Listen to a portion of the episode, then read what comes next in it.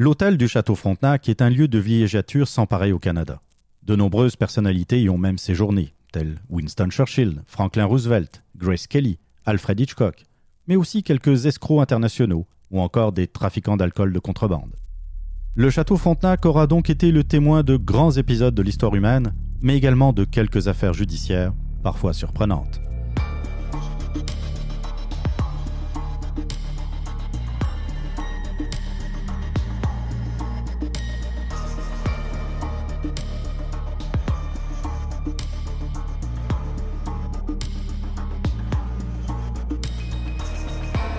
Je suis Annie Richard. Je suis Jean-Philippe Rousseau.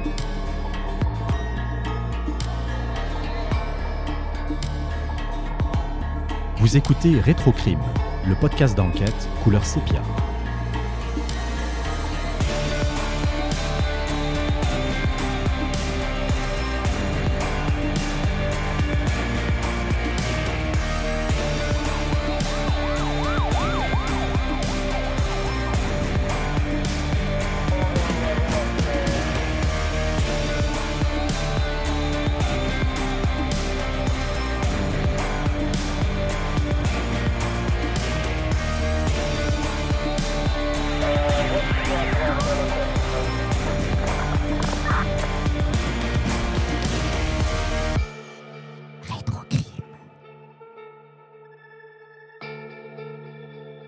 Là, je vais rentrer euh, dans une thématique. euh, Il y en a, ben, d'ailleurs, qu'on a, toi et moi, Jean-Philippe, euh, étudié à différents niveaux parce que euh, ça a attiré notre attention. euh, surtout, Un peu.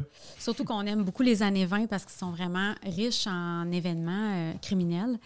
Il est arrivé plusieurs, en fait, des événements, des, des causes judiciaires, des, des cas, en fait, qu'on a étudiés qui, qui impliquent les trains dans ça. Fait que je, on disons qu'on peut dire que c'est une catégorie ferroviaire dans l'affaire du Château Frontenac.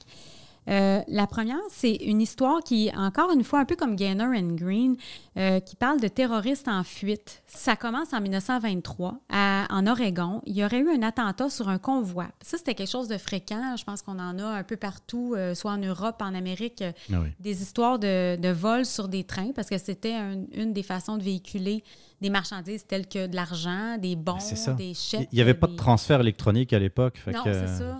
Les- les- L'argent des entreprises pour aller euh, payer les, les employés à, l'autre bout du territoire, ça se passait par train. Exactement. Donc, euh, des, euh, des attaques sur des convois et des trains, c'était fréquent. Donc, c'est arrivé en 1923 euh, en Oregon. Il y a eu un train, le Southern Pacific, qui a été, en fait, qui a été dynamité. Il y a eu quatre morts à- dans ça. Euh, L'explosion, euh, bon, en fait, que, évidemment, il y a eu beaucoup de dégâts. Mhm. Euh, C'était, en fait, pour, pour s'emparer du chargement, sauf que ça a été un échec parce qu'évidemment, ça l'a été, euh, ça l'a explosé. C'est parti euh, tout en lambeaux. En plus, là, le, le- le train avait euh, comme dévié, là, il, il bloquait un peu le passage. Et puis, euh, non, c'était euh, à la dynamite, encore une fois, mais je pense qu'ils avaient peut-être mal euh, calculé le, Ouais, c'est ça, leur dynamite. Ça avait été comme un peu trop puissant. là. Exactement. Donc, c'est ça. C'est trois jeunes Américains qui ont été arrêtés finalement. Imagine-toi donc au Château Frontenac, à proximité du Château Frontenac, en en 1926. C'était des terroristes en fuite. Puis, bon, évidemment, il devait avoir euh, toutes les autorités américaines sur leur dos. Et là, euh, il y avait même une récompense qui était offerte à l'époque, dans les années 20, on dit 15 900 Donc, c'est un peu plus de, de 250 000 actuellement. Donc, euh, il y avait les photos, il y avait les trois Américains, il y avait deux jumeaux identiques, puis un, acolyte finalement. Donc, c'est sûr que quand on cherche des jumeaux, c'est un peu plus facile parce que là, on cherche trois gars, dont deux pareils, deux copies conformes. Donc, euh, les, euh, les policiers de Québec ont, ont été mis au fait par, euh, par des, des agents du Maine, Mhm.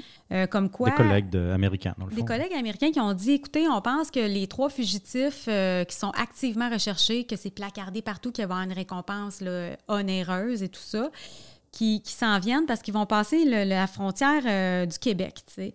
Et là, c'est un agent, l'agent John Fradette, qui est, qui est comme un peu le, le- le héros de l'histoire, qui a arrêté la voiture parce que dans le fond, le, le signalement, c'était surtout euh, une plaque d'immatriculation de voiture. Et il a arrêté euh, les gars qui étaient. euh, qui était non loin de là. Puis ce qu'il a fait, c'est que ce qui en a fait un héros de l'agent Fradette, c'est qu'il a utilisé le subterfuge que, pour pas les alerter, parce que là, il est tout seul. il peut pas arrêter trois gars ça, qui sont, dangereux. Ils sont peut-être armés, là et aussi son trois. il est tout seul. Oui, aussi. Fait que là, c'est sûr que là, il se dit euh, comment je vais faire? Fait que ce qu'il a fait, c'est qu'il les a arrêtés sous le prétexte qu'ils sont juste stationnés comme un, stationnement qui n'est pas, euh, qui est pas illégal, mais en tout cas, euh, qui n'est pas valide pour le moment. Donc, il veut les, les, orienter justement vers un stationnement qui est correct pour eux. Fait qu'eux autres, ils se sentent bien à l'aise avec ça, mais pendant mhm. ce temps-là, ils appellent du renfort, ou en tout cas, je ne sais pas, là, il, a, trouvé du renfort. Et quand ils se sont fait arrêter, même anecdote, c'est qu'il y a un citoyen qui ne sait pas, lui, que, que dans le fond, ces trois super recherché, là, dangereux. Puis euh, il y a un citoyen qui s'est porté à la défense des, ben Américains, tu sais, parce que dans le fond, c'était une arrestation probablement musclée, évidemment, parce que là, euh, c'est ça. Donc, euh, en plus, il avait été vu sur la traverse de Lévis. Fait que ces Américains-là, ils ont, même traversé de Lévis à, Québec.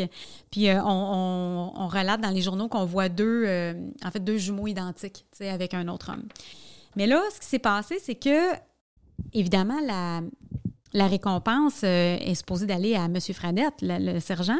Et là, euh, ça, meurt un peu dans l'œuf parce que là, bon, ils répondent, les trois Américains répondent très bien à, la description et on les rapatrie. On les rapatrie aux États-Unis, évidemment. Et là, une fois rapatriés, tout d'un coup, oups, les choses changent. Tu sais, euh, tout d'un coup, c'est pas eux qu'on recherchait. Ah. curieusement, c'est non, vous êtes trompés. Fait que là, euh, il n'y a ah, ben. pas de récompense. L'agent Fradette, il est déçu. Il vient de. Il a tout fait ça, tu sais, ça a fait toute une histoire en plus au Québec. Et là, euh, non, c'est pas les bons, tu sais. Mais on ne sait pas pourquoi. Il n'y a pas de suite. Et là, on cherche encore, mais disons un peu moins activement. On met moins la gomme un peu mhm. sur le fait qu'on cherche encore les Américains. Ah ben, coudon. Et là, c'est un petit peu euh, quelques mois plus tard, rendu au printemps 1927, que l'affaire ressurgit à nouveau. Tout d'un coup, on pense détenir les jumeaux, cette fois-là, à la prison d'Arthabasca, dans les cantons de l'Est. Il serait revenu ici, tu sais. Et là, euh, encore une fois, on pense que c'est une erreur, tout est, tout est nébuleux. Et finalement, on a arrêté, apparemment, les, jumeaux euh, au mois de juin 1927 en Ohio. Puis là, là tout d'un coup, on, on, documente ça. Il y a des émissions là-dessus. Euh, tu sais, toutes. ben, pas des émissions à cette époque-là. Aujourd'hui, on sait qu'ils ont été arrêtés à ce moment-là. C'est là, qu'enfin, ils ont été emprisonnés. mais moi, je, me demande, la part du Québec dans ça n'est pas mhm. restée, encore une fois. C'est toujours comme si nous, on, ça, ah, reste nébuleux. Puis, euh, tu sais, il y a des pages Wikipédia sur cette affaire-là, il, y a des, il y a eu des documentaires, et en aucun temps, on évoque l'arrestation au Québec, au Château Frontenac, de ces gars-là, tu sais. Puis moi, je me demande, je fais aller un petit peu mon imagination, puis je me dis, est-ce qu'on a voulu se soustraire de l'onéreuse récompense qui était ben, promise? C'est peut-être ça. Est-ce que c'est hein? ça? Est-ce que ce joli montant-là, c'était comme un leurre pour s'assurer un maximum d'efforts de toutes les autorités de l'Amérique du Nord? Et mhm. qu'une fois que ça allait être fait, on allait dire non, non, non, tu sais, euh, on allait nous en passer une pas pire, comme on dit, là, tu sais? De se faire rouler dans la farine, comme tu dis des fois. Euh, est-ce que, euh, est-ce que dans le fond, une fois qu'ils ont été extradés, ils se sont sauvés? Puis là, la mm-hmm. honte, moi j'ai été jusqu'à penser ça. Je me suis dit, est-ce qu'ils se sont sauvés de, de de où ils ont été détenus, là, une fois extradés, et que là, on, est comme gêné de ça. Donc, on dit non, non, c'était pas les bons gars parce qu'on n'ose pas dire, ben, oui. ben on vient encore de les échapper, ces, ces trois-là, tu sais. Les Canadiens les ont arrêtés, puis nous, on n'est pas capable de les, les, garder. Est-ce que ça peut être une, affaire comme ça?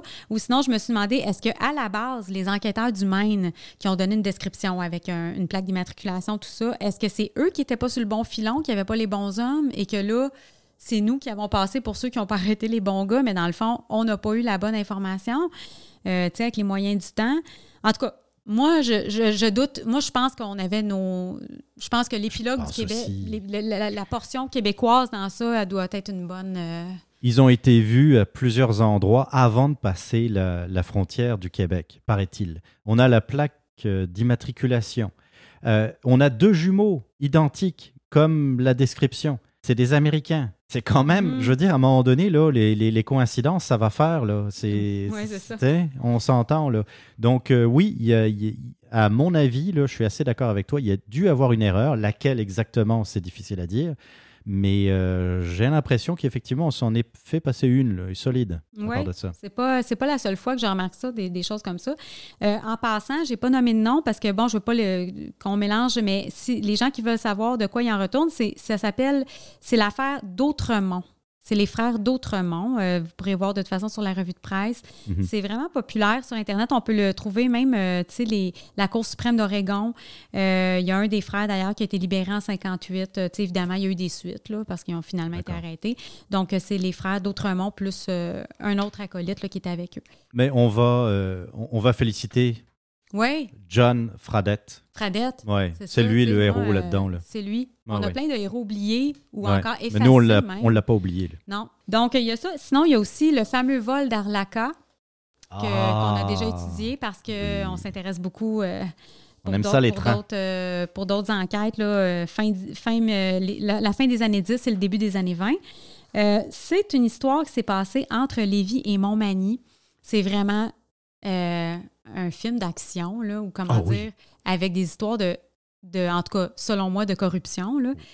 Euh, c'est arrivé en septembre 1919. C'est un train, euh, encore une fois, qui a été euh, attaqué par des bandits qui voulaient voler.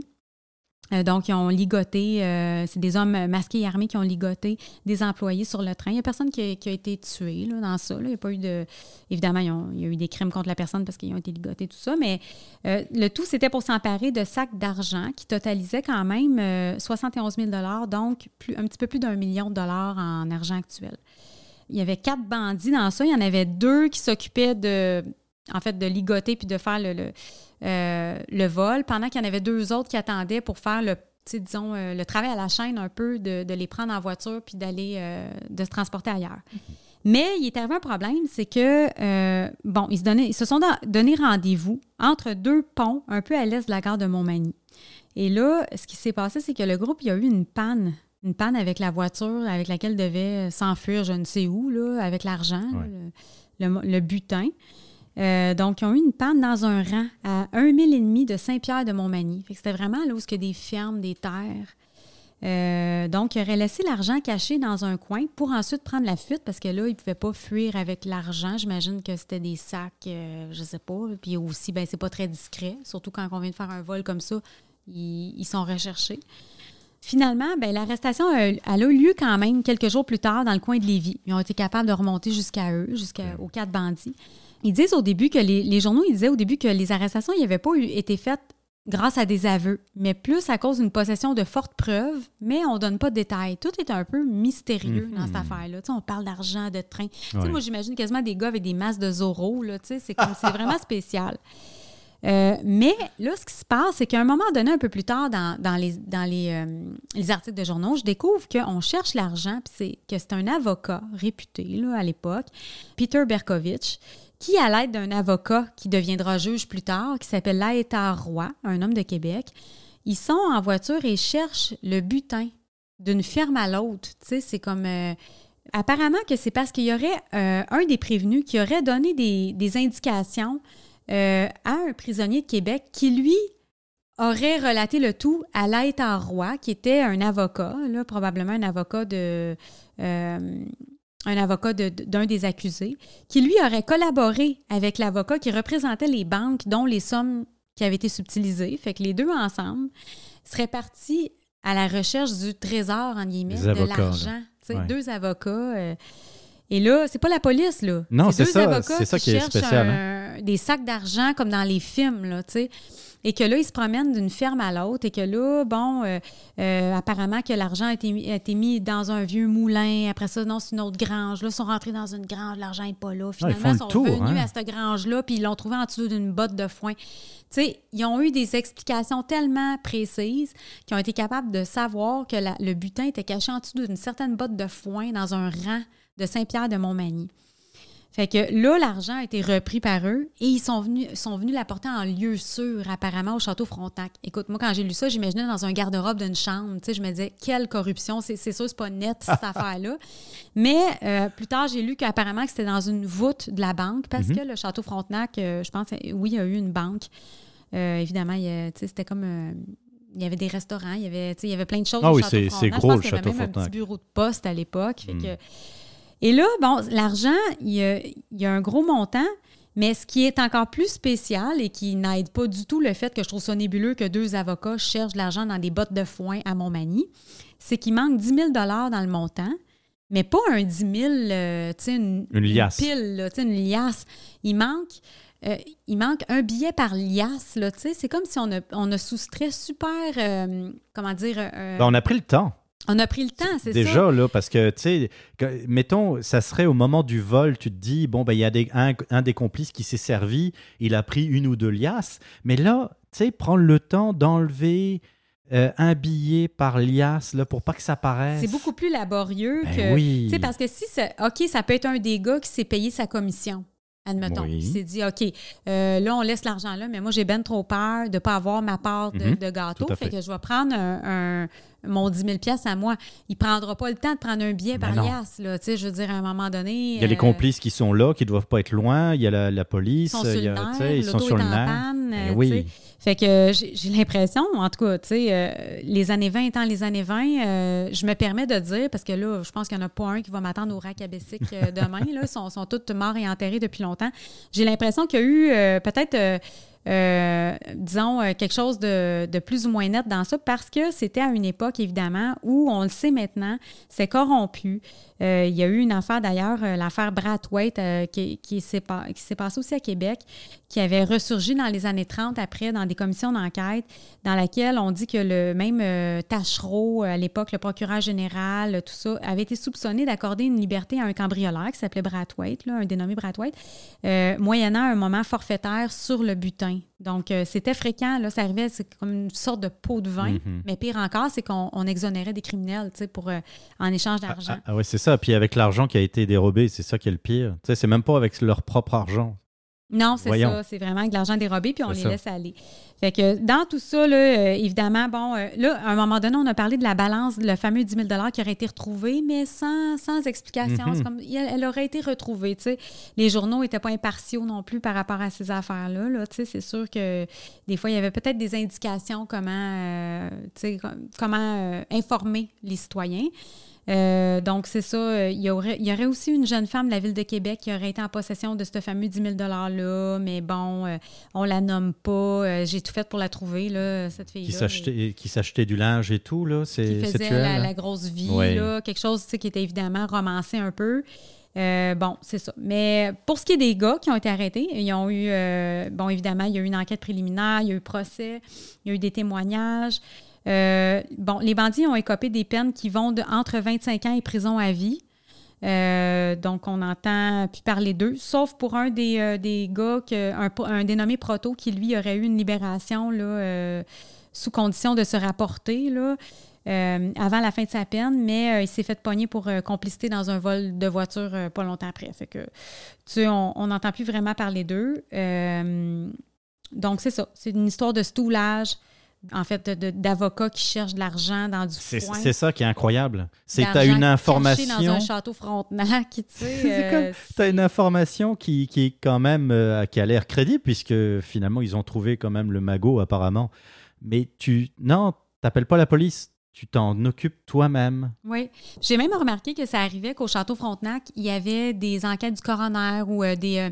quand il y avait une grosse affaire policière, des fois à Québec, tu sais, une la recherche de personnes euh, très, très activement recherchées, admettons, ça arrivait qu'ils instituaient comme une espèce de petit poste de commandement, ou je ne sais pas comment dire ça, mais comme un caucus qui se faisait mm-hmm. au Château Frontenac aussi. Fait que c'était, tu sais, autant dans les affaires politiques que, que policières, judiciaires, tu sais, le Château Frontenac qui était un petit peu une mini place centrale, oui, ouais, tout à fait. Parlons d'histoire un peu plus euh, J'allais dire récente, mais on parle quand même des années 60. Le récent, pour nous, il ne faut, pas se fier. Euh, c'est pas pour rata de la réalité. Exactement. Dans le soleil du 25 octobre 1966, euh, on parle de 10 000 dollars qui ont été volés à la succursale de la Banque de Montréal située dans le sous-sol du Château Frontenac. Ah, on parlait de banque dans le Château Frontenac. Elle est bien là. Et au moins quatre bandits masqués et armés ont fait irruption dans la banque le 24 octobre vers midi 50. Alors, Écoutez ça parce que c'est quand même assez intéressant. Le hold-up fut commis en moins de deux minutes, donc euh, c'est quand même assez rapide, et aucun coup de feu ne fut tiré. Les enquêteurs ont assez vite pensé qu'il pouvait s'agir d'individus de la ville. Je cite la petite pègre de Québec compte des sujets capables de tels attentats. Euh, d'ailleurs, les voleurs avaient euh, profité que le constable préposé à la circulation de l'hôtellerie ait quitté son poste avant d'agir. Donc, ça suppose qu'ils étaient pas mal informés ils ont attendu. euh, Il y avait un policier qui, euh, qui devait, à mon avis, faire la circulation pour les, euh, les véhicules qui sortaient de l'hôtel. Hmm. Et puis lui, il est parti sans doute manger, là, ou, ou en tout cas, il était relevé, mais en attendant, il y avait un laps de temps où il n'y avait personne. Donc ils en ont profité. Les individus avaient utilisé une voiture volée qu'ils avaient abandonnée un peu plus loin pour utiliser un autre véhicule. Il semblerait donc, euh, comme je disais tantôt, que le, le coup était extrêmement bien planifié. Dans le soleil du 17 janvier 1967, on révèle qu'il s'agissait sans doute d'un gang organisé qui serait à l'origine de plusieurs braquages. Et on n'a plus du tout entendu parler par la suite. Des fois, très bien organisé, avec justement quelqu'un qui quitte son poste. euh, ben, Mm. tu sais, je veux pas faire d'allégations, mais j'en ai vu dans d'autres histoires où euh, on avait des employés un peu ripoux. Ça, ça pouvait ouais, hein. arriver, là, des gens qui étaient peut-être euh, de connivence ou en tout cas collaborants dans, dans l'affaire. Ah, t'as Dans absolument raison. Puis parlant d'employés, pas nécessairement Ripou, vous allez voir, c'est une histoire qui est assez, euh, assez touchante. On va parler d'une employée justement de cette banque de Montréal qui, euh, qui se trouve dans les locaux du Château Frontenac. Euh, dans l'action qui, en fait, c'est l'action catholique qui avait changé un peu son, son nom, là, du 29 mars 1968. On apprend qu'une ancienne employée de la succursale de la Banque de Montréal, du Château Frontenac, aurait dérobé quelques 28 500 dollars de son employeur. Elle s'est elle-même dénoncée auprès de la banque. Après avoir démissionné, il se trouve que son conjoint est policier provincial et, dit-on, n'était pas au courant de l'affaire. Alors, quand j'ai vu ça, je dis Oh my God, c'est croustillant, Oui, ça, là. Puis en plus, dans cet article, on parlait que euh, le détournement d'argent s'était effectué sur 10 ans. OK. 10 ans, un employé, euh, une employée de la banque a démissionné, euh, le conjoint qui est policier provincial, je vais me frotter les mains. Donc, 29 mars 68, j'essaye de trouver d'autres articles? En 68, Mhm. rien. En 69, rien. Ah. Si bien que je me disais, mon Dieu, il y a juste un journal qui parle de cette nouvelle. Je commençais à douter de la nouvelle en elle-même. J'arrive à 1970. Et là, je tombe sur un article euh, du 17 janvier dans Le Soleil, où on apprend des détails, enfin, Mhm. concernant cette affaire, alors qu'elle est condamnée, cette personne, l'employé, à deux ans de prison avec sursis. Alors, avec sursis, pour ceux qui ne connaissent pas, là, c'est de la prison qu'on ne fait pas.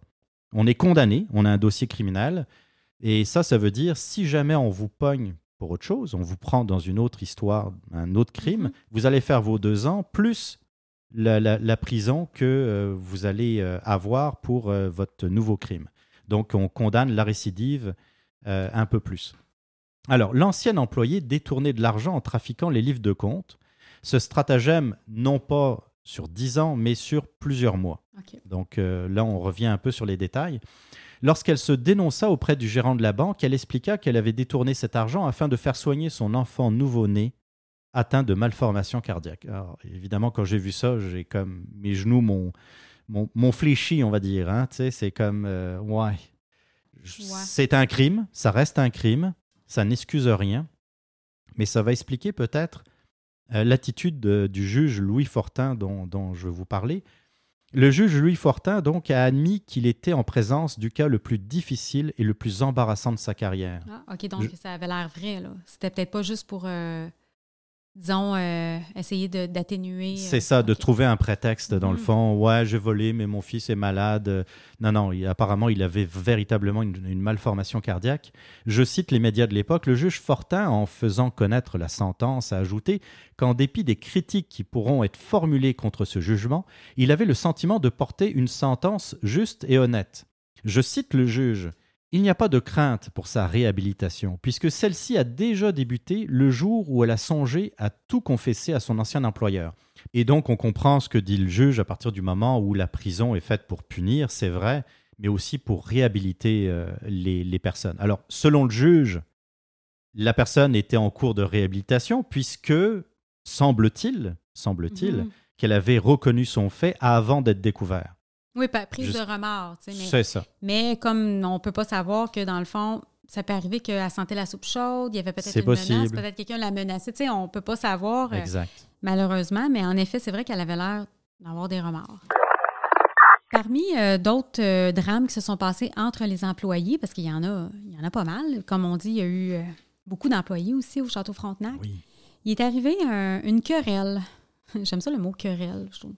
Une, une bagarre, en tout cas, euh, ça a mal fini. En 1914, euh, John Farrell, c'est un Irlandais d'origine qui avait 25 ans, qui travaillait au Château Frontenac, euh, qui a eu une querelle avec un autre employé qui s'appelait euh, George Jones, qui était son ami, en fait. Les deux étaient chauffeurs de fournaise, qui était un emploi difficile, je pense, puis qui était Oh, J'imagine très la physique, chaleur. c'est ça.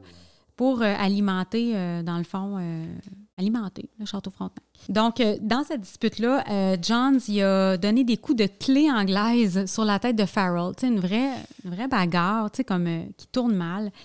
Et donc, c'est ce qui est spécial, c'est que c'est arrivé au début juillet 1914, mais on en parle dans les journaux seulement à partir du 25 juillet, parce que c'est là que Farrell était mourant.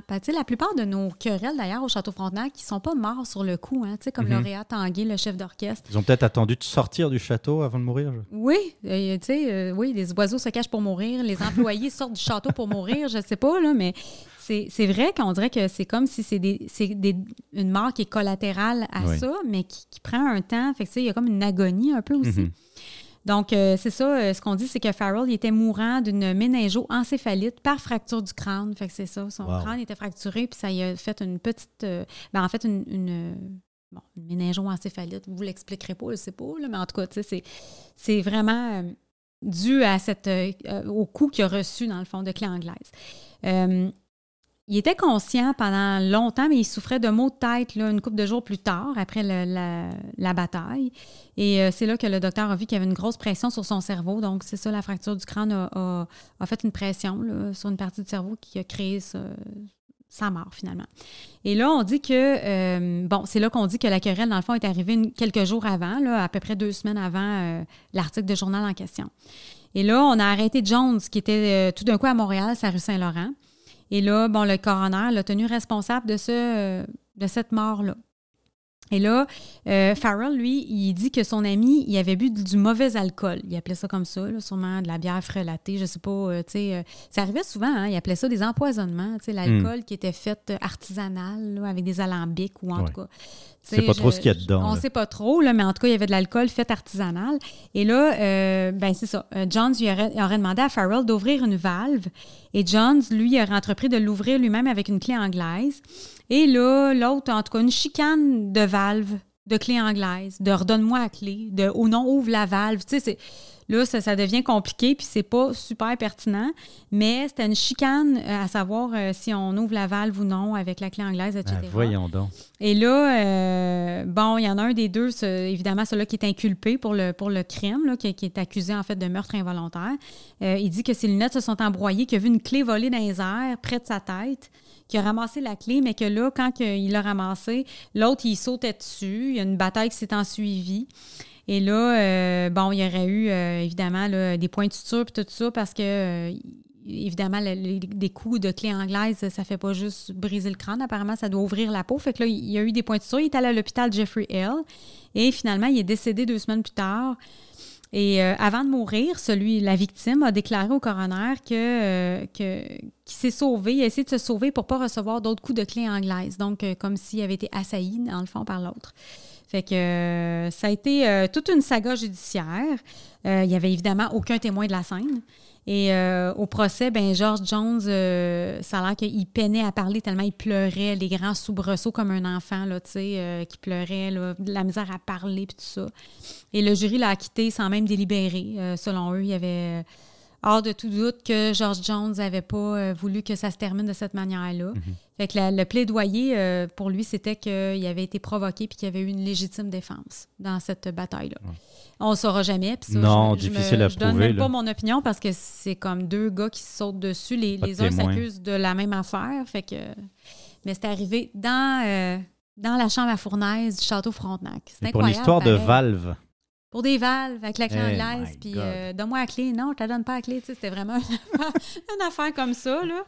Fait que, euh, ouais, il y en a eu des décès, hein. Tu sais, je pense même, euh, c'est pas toi qui m'as trouvé une coiffeuse. euh, Oui, la coiffeuse du la château Frontenac. coiffeuse, sais, du château une Frontenac. coiffeuse, c'est incroyable. Oui, une petite entreprise, je te le dis. Là. Ben, Ouais. Un, mi- un micro, euh, une micro-société. Exactement. Ouais. Euh, oui, je vais vous parler de la coiffeuse du château Frontenac. Ça, c'est une. euh, Pourquoi tu ris? Ben, je, je vais vous parler de la coiffeuse Château Frontenac. Et c'est- Je suis sûre que c'est la première fois que cette phrase-là est dite. Il faudrait la faire C'est breveter. possible, c'est vrai. le, le maître d'hôtel, ça, ça, ça aurait, euh, ça aurait du sens, mais la, la coiffeuse, euh, en tout cas, c'était le 6 février 1950. Et là, c'est un peu euh, moins drôle. Je vais vous parler de Paul Létourneau, qui a 32 ans et qui fait la cour à Irène Bédard, 24 ans, donc cette dite coiffeuse. Mhm. D'après le journal Le Canada, cela faisait quatre ans qu'il la courtisait. Cependant, euh, l'homme était tout aussi tenace que déjà marié et père de Ah, famille. Mhm. C'est- C'est euh, extra Parce que, tu sais, quand tu vois quatre ans là, à faire la cour à quelqu'un, c'est comme, euh, ouais, il, Il veut, c'est ça, c'est ça. Ah, Mais en fait, le gars, il était déjà, euh, ouais. ouais. Irène vivait encore chez sa mère. Puis sa mère s'est rendu compte que le monsieur Les Tourneaux, euh, disons qu'il avait un peu déjà une, une vie assez, euh, assez rangée. Il avait une femme, des enfants. Et elle demanda à sa fille de, de renvoyer le, le- le prétendant auprès de, de- de la dite femme. Ouais, c'est une époque un peu où les parents devaient un petit peu approuver. Hein, Ouais, c'est ça. Puis- même mais- dans les actes de mariage, c'était ça. euh, ouais. Puis en même temps, quand tu découvres ça, tu, Ouais. tu comprends que c'est peut-être mieux d'en parler, puis au moins de d'aviser ta fille. Peut-être qu'elle n'était pas au courant, hein, je sais pas. Difficile à dire, en tout cas. Et puis, euh, donc, ce qui fut fait. Alors, euh, Monsieur Les Tourneaux euh, désespérait un peu.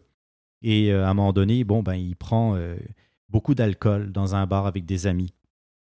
Et il est sous. il est en état d'ébriété. Il se fait reconduire par un de ses amis. Ils sont dans, dans la voiture et à un moment donné, il passe à proximité de la résidence de la coiffeuse et il demande de débarquer. Puis euh, il croise Irène avec des amis et fait feu. Il sort un pistolet euh, ou un revolver de, sa poche et euh, fait feu à, plusieurs reprises sur Irène qui s'effondre sur le sol. Il fait ça en plein jour, à peu près à l'heure du midi. Et là, les témoins sont nombreux, puis il commence à, euh, à lui demander des comptes, dans le fond. Il prend la fuite, il monte par l'escalier de la résidence d'Irène, et on se demande si, à un moment donné, il comptait pas s'en prendre à la mère d'Irène. OK. Il ouvre une porte, puis en fait, c'est un voisin, mais c'est pas la mère d'Irène. Et euh, se sentant complètement piégé par euh, la- la- le monde là, qui, qui était à sa poursuite, il se donne la mort en tirant. euh, ah, il s'est suicidé. il s'est suicidé, tout à fait. ça en 1950. Di- oui, 1950, euh, en février Ah, 1950. ouais. OK, ça fait que Triste histoire, hein. Un drame. Oui. Meurtre suivi d'un suicide, Mhm. des choses qu'on voit jamais. Non, surtout pas euh, dans les dernières années. C'est ça. Je pense qu'on on a. On s'est gardé une catégorie, hein, Jean-Philippe, d'anecdotes. Oui. Qu'il y a des choses qui ne sont pas nécessairement euh, très longues à raconter, mais que, qui suscitent quand même, euh, je sais pas, que- qui nous a attiré notre attention. Moi, j'ai comme, euh, j'ai comme trouvé des choses qui, euh, qui relatent des enfants par rapport au Château Frontenac. puis Je trouve ça mignon. Mhm. Euh, entre autres, euh, un Noël des, en- des enfants des employés du Château Frontenac. Il y a une photo, on va la mettre sur Oui. le, le blog de Rétrocrime. Euh, c'est vraiment mignon. C'est arrivé en décembre 1950. Euh, il y a, dans ce temps-là, je ne sais pas s'ils le font encore, je ne sais pas, là, on va savoir, mais l'hôtel du Château Frontenac organisait des fêtes spécialement pour les enfants des employés, ce qu'on appelle, comment qu'on appelle ça? Des arbres de Noël? Dépouillement d'arbres de Noël, Ouais. souvent. euh, même moi, mon père, il y en avait, il y en avait, j'en avais deux par année, celui-là de sa compagnie, puis celui-là de son syndicat. Fait que c'est- c'était fun. C'est des beaux souvenirs, tu sais. Ouais. Puis, euh, donc, c'est ça, ce, ce Noël-là, 1950, près de 400 enfants rassemblés euh, dans la salle de bal Wow. euh, du château. Puis c'est super mignon. Là. Il y a des tables, là, comme des tables de cabane à sucre, des longues tables avec tous les petits-enfants, tous bien habillés, euh, pour voir le Père Noël, puis, euh, puis prendre un goûter, évidemment. Euh, puis c'est ça. Il y avait même des films. Fait qu'ils ont fait une petite projection. Mm. C'est vraiment mignon. Sinon, j'ai trouvé aussi à deux reprises des histoires d'orphelins au Château Frontenac, dont une 1914, une parade d'orphelins qui chantait des cantiques pour un cardinal de Québec. Le cardinal de, de Lévis, je pense, qui venait euh, faire son tour. Ça a que c'était à mode, un cardinal dans ce temps-là. C'était digne de mention. Aujourd'hui, je peux même pas dire ce que ça fait, le cardinal de Lévis. Mais euh, c'est ça. Donc, euh, les, les orphelins qui ont paradé pour lui. Puis euh, aussi une autre fête d'orphelins, on retourne dans les années 50, euh, une fête de Noël pour les orphelins d'Youville qui avait été organisée par le Château Frontenac. Fait qu'on voit aussi, euh, c'est arrivé, hein, puis on a d'ailleurs les fameuses belles glissades qui ont l'air vraiment... euh, Oui, qui sont juste euh, sur la, la- la promenade la du frein. c'est ça. Euh, c'est- ça, je trouve qu'il y a quand même euh, quelques mentions dans, dans l'histoire où le Château Frontenac a fait Des actes de des philanthropie. Oui, c'est ça. Puis des choses pour les enfants, autant les orphelins que, que les enfants en général. Ouais. Puis je trouve ça mignon, puis que c'est important de le mentionner. Moi, je vais vous parler euh, d'anecdotes. Euh, Là, on, on quitte un peu le milieu des enfants. là. Je, je- je prends soin de, de- de bien le préciser. Euh, toujours des petites brèves. Dans l'autorité du 31 mars 1934, alors on parle d'un raid policier qui aurait eu lieu l'année précédente au château Frontenac dans le but de démanteler, je cite, je cite, hein, Oui, C'est pas moi qui le dis. Je pense que c'est digne de citation. c'est ça, un club de femmes amoureuses fermé au sexe fort. De Ah. lesbiennes, quoi. hein, Ouais, euh, mais c'est du langage de 1934. J'ai trouvé ça sexe pas fort, mal. Oui. C'est ça, hein? oui. J'ai trouvé ça pas mal savoureux. Dernière anecdote, ben celle-là est, est, est pas récente et elle est récente à la fois, dans le sens où on l'a découverte dans les euh, 2001, en fait, début des années 2000. Oui. L'histoire des bottes emmurées. Moi, ça me fait triper, là, ces affaires-là. C'est une paire de bottes en feutre qui a été retrouvée dans, les, dans le mur d'une ancienne chambre de, de femmes de ménage, de Mhm. bonnes, qui appelait dans Oui. le temps, qui a été mise aux enchères d'ailleurs, euh, 125 au profit d'une œuvre de charité, avec d'autres objets évidemment, là, un encan. Euh, à cette époque-là, de ces bottes-là, qui étaient probablement début 1900, je pense, là, Oui. euh, les femmes de chambre, ils devaient être célibataires pour travailler au Château Frontenac. Quand ils se mariaient, ben, elles étaient congédiées. Puis ces bottes-là, ben, euh, pourquoi qu'ils étaient emmurées, je ne sais pas, mais c'est, il y a aussi qu'il y a eu des travaux, hein, il y a eu toutes Oui. sortes de changements euh, dans, dans la structure du Château Frontenac. Mais surtout euh, dans les, les étages les plus hauts. Et puis on est tombé d'ailleurs, euh, j'essaierai de, de mettre le lien également dans la revue de presse sur un reportage de Radio-Canada, dans les archives de Radio-Canada, qui montrait qu'il y avait un certain nombre de rénovations qui ont été faites dans le château. Puis en particulier, généralement les bonnes d'ailleurs, les, les- les femmes de chambre, étaient logées sous les toits. Un peu où ce que les lucarnes, un peu. hein, pense, exactement, exactement. Oui. Ah, Donc c'est euh, euh, peut-être au moment des travaux. C'est des- pas dans ce reportage-là qu'ils ont découvert une chambre, euh, Exact. une chambre qui était, ce- qui était emmurée, Oui. puis que quand ils ont ouvert le mur, ils ont découvert quelque chose de complètement intact. une pièce une qui avait été intacte. oubliée. Oui, Mhm. ça c'est, j'adore ça. Moi aussi. Oui. Moi aussi. Donc c'était hein, les mystères euh, des- du château Frontenac, puis bon, on n'arrête jamais d'en découvrir. Pour l'instant, c'est ça qu'on a, mais euh, on va sûrement, hein, Jean-Philippe, euh, regarder euh, autant des hôtels luxueux comme celui-là que des petits motels. disons, ben, ça plus modestes. foisonne, ça foisonne de, de, de crimes, de, De de mystères. de choses, ah d'argent caché, de d'affaires entre les murs, de comme si on parle tu sais c'est- c'est toutes des affaires qui aujourd'hui euh, on dirait qu'on est à- on est on est dans un film, Oui. c'est vraiment différent mais c'est c'est vraiment intéressant à, à fouiller, à creuser. Ceci conclut notre épisode. Je vous rappelle que vous pouvez nous suivre sur la page Facebook de Rétrocrime, ainsi que sur nos comptes Instagram et Twitter. Toutes nos chroniques, articles, revues de presse sont disponibles sur le site retrocrime.com. Vous pourrez aussi y retrouver nos anciennes émissions, ainsi que tous les liens utiles. On vous invite aussi à laisser vos votes et commentaires sur les différentes plateformes de podcast.